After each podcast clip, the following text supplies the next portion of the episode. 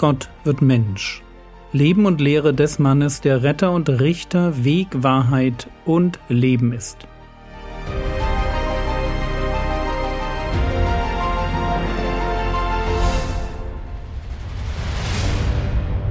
Episode 169 ein Gegenentwurf zum Thema Glück. Vor uns liegt die Bergpredigt und die Bergpredigt startet mit den sogenannten Seligpreisungen. Alle Seligpreisungen fangen an mit glückselig. So redet heute keiner mehr, aber vielleicht hilft es, wenn ich euch erkläre, dass glückselig so viel wie überglücklich oder gesegnet bedeutet. Es geht in den Seligpreisungen also darum, wie man glücklich wird. Und der Begriff glückselig findet sich auch im Blick auf Gott. In 1. Timotheus Kapitel 1 Vers 11 lesen wir etwas von der, Zitat, Herrlichkeit des glückseligen Gottes. Dasselbe Wort wie in Matthäus 5. Gott ist ein glückseliger Gott. Vielleicht eine komische Idee, aber eine wertvolle. Gott ist glücklich. Der Gott, mit dem wir es zu tun haben, ist kein unglücklicher, grummeliger, verbitterter, alter Weltenerschaffer, der sich schmollend zurückgezogen hat, weil beim Sündenfall etwas schiefgelaufen ist, sondern er ist ein glücklicher Gott. Und nun der Clou. Gott ist glücklich, weil er etwas davon versteht, wie glücklich sein funktioniert.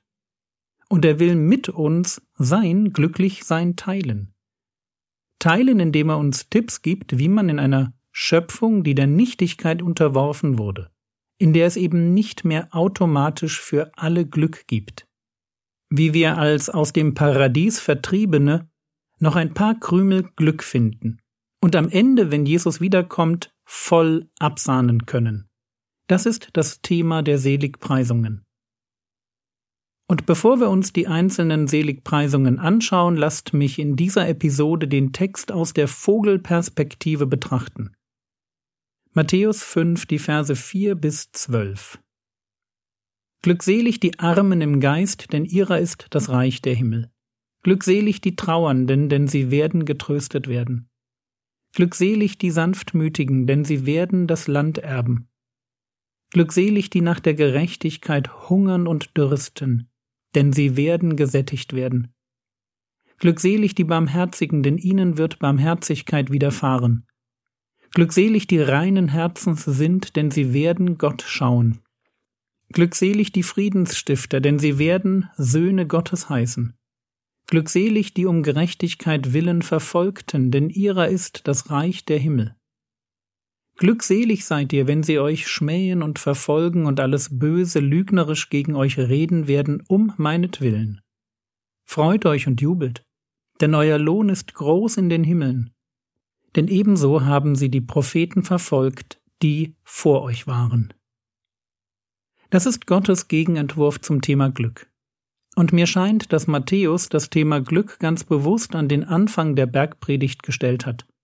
Einfach deshalb, weil es keine echte Bekehrung geben kann, ohne dass ich meine Vorstellung von Glück auf den Altar lege und opfere. Es gibt kein Christsein, wenigstens kein zufriedenes Christsein, das sich nicht an Gottes Glückseligkeit orientiert. Und Gott hat Vorstellungen von Glück, die laufen den modernen Ideen völlig zuwider. Da ist dieser allgegenwärtige Wunsch nach Reichtum, und Jesus hält ihm sein glückselig die Armen im Geist entgegen. Die geistlich Armen, das sind die, die verstanden haben, dass sie Gott brauchen, dass sie vor Gott mit leeren Händen dastehen, dass sie Gott nicht bestechen und nicht manipulieren können, und die sich als Hilflose Gott zuwenden, damit er sie reich macht. Nicht zuerst materiell, sondern geistlich weil wir eben nicht zuerst mehr Geld brauchen oder einen Sechser im Lotto, sondern Gottes Nähe und Gemeinschaft. Dann ist da dieser Wunsch nach einem Leben ohne Schmerzen, und Jesus kontert mit Glückselig die Trauernden. Glück beginnt, wo ich die eigenen Fehler, meine eigene Verlorenheit an mich heranlasse. Glück beginnt, wo ich eine gesunde Einstellung zu meiner eigenen Sündhaftigkeit entwickle einen ehrlichen Blick auf mein verletztes Herz tue oder auf meine schräge Biografie und mir selbst begegne und mich auf die Suche nach Trost, nach Gottes Trost mache. Diese Welt predigt den Wert der Ellenbogen. Du musst dich durchsetzen. Und dann kommt Jesus mit seinem Glückselig die Sanftmütigen. Und mit Sanftmut ist in der Bibel eine Haltung gemeint, die nicht weich, feige oder nur nett ist, sondern Sanftmut ist Kraft, die sich von Gott gebrauchen lässt. Jesus war sanftmütig, weil er seine Vollmacht, mit der er Dämonen austrieb oder Todkranke heilte, nie gegen, sondern immer für Menschen eingesetzt hat. So, und wo wir darauf getrimmt werden, möglichst unabhängig und selbstzufrieden zu sein, kommt Jesus mit seinem Glückselig, die nach der Gerechtigkeit hungern und dürsten.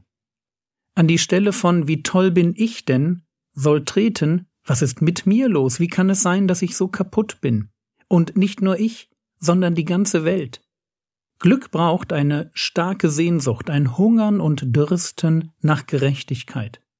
Nicht nach neuen Regeln oder mehr Psychotipps, sondern nach einer intakten, gelebten Beziehung mit Gott.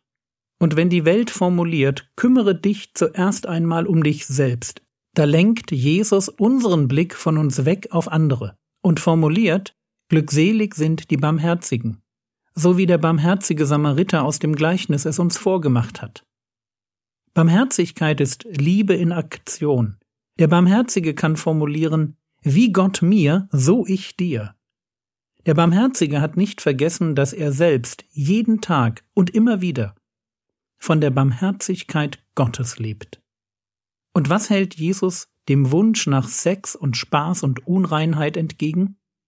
Glückselig die reinen Herzens sind. Ein reines Herz ist ein Herz, das heißt ein Denken, ein Wollen ohne Verunreinigung. Ein Herz, in dem das Böse und das Egoistische keinen Platz hat.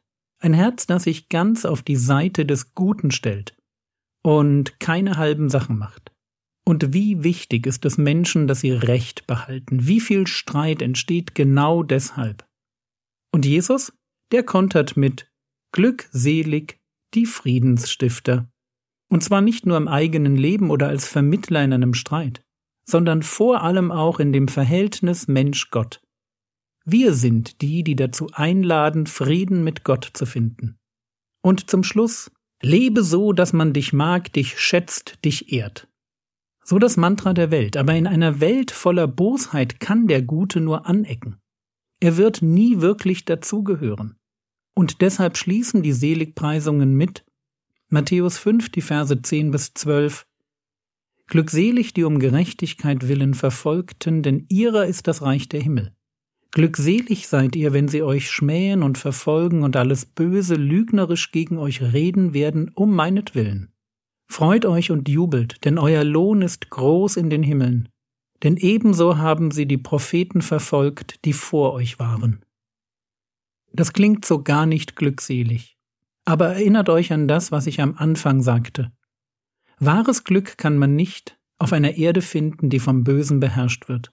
Wir können in diesem Leben ein paar Krümel göttlicher Glückseligkeit aufsammeln. Aber eigentlich geht es jetzt schon um ein Glück, das erst noch kommt.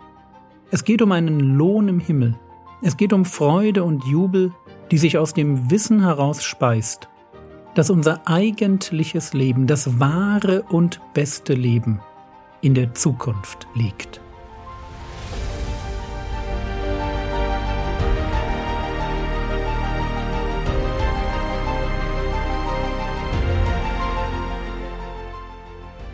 Was könntest du jetzt tun? Du könntest ein wenig darüber nachdenken, was es bedeutet, dass Gott ein glücklicher Gott ist.